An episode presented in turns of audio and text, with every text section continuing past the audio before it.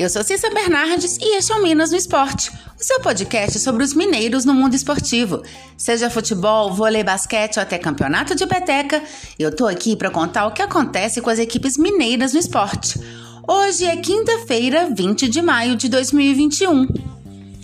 O Galo venceu mais uma na Libertadores. Na noite de ontem, em Assunção, no Paraguai, o Atlético fez 1 a 0 em cima do Cerro Portenho e se assegurou na liderança do Grupo H, agora com 13 pontos.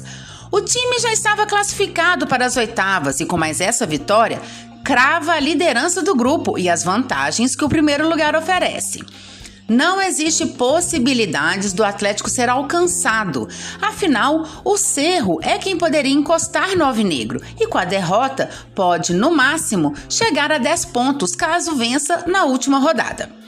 E além do primeiro lugar no grupo, o Atlético também pode ser o primeiro colocado geral da Libertadores. Afinal, com a derrota do Palmeiras para o Defensa e Justiça, os paulistas permaneceram com 12 pontos.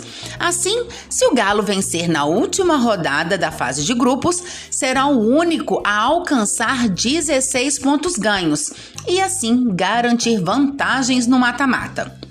O único gol da partida de ontem foi marcado por Keno no finalzinho do jogo, aos 46 minutos. O Cerro Portenho de Tiquiar se jogou com Jean, Alberto Espínola, Juan Patinho, Alex Duarte e Santiago Arzamendia. Matias Vilaçante, Angel Lucena, Cláudio Aquino, depois Alan Rodrigues e Matheus Gonçalves, depois Enzo Jimenez. Robert Morales e Mauro Bocelli, depois Federico Carriço. O Galo, comandado por Cuca, entrou em campo com Everson, Mariano, Gabriel, Júnior Alonso e Arana, depois Dodô.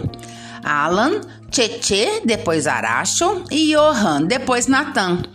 Vargas, Marrone, depois Keno, o autor do gol, e Sacha, depois Hulk. Após a partida de ontem, a delegação do Atlético tomou a primeira vacina, perdão, a primeira dose da vacina contra a Covid-19. A Comebol recebeu cerca de 50 mil vacinas da farmacêutica Sinovac. Todos os times que participam das competições da entidade devem ser imunizados. Atlético e Cerro voltam a campo para a última rodada da fase de grupos na próxima terça-feira, a partir das 21h30. No Mineirão, o Galo recebe o Deportivo Laguaira da Venezuela. E em La Odia, o Cerro Portenho enfrentará o América de Cali da Colômbia. E, antes dessa partida da Libertadores, o Atlético tem a finalíssima do Campeonato Mineiro, no sábado, às 16h30, no Mineirão, contra o América. Bom, sobre a final do Mineiro, a gente conversa amanhã. E também vamos falar de futebol feminino, pois as três equipes da capital entram em campo neste final de semana. As Raposas no sábado, pelo Brasileiro A1, as Espartanas e as Vingadoras no domingo, pelo Brasileiro A2. Então, até amanhã, com muito mais informações dos times mineiros no esporte. Até lá! E se você quer saber sobre o seu time ou qualquer informação esportiva de Minas, manda mensagem, perguntas, dá um oi. Meu Twitter é arroba e meu e-mail é cissabernardes.gmail.com. Até mais e boas competições para todos!